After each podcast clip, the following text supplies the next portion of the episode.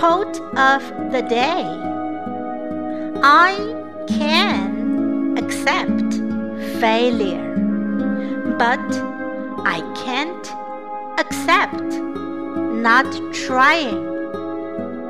By Michael Jordan. I can accept failure, but I can't accept not trying. Word of the day accept, accept.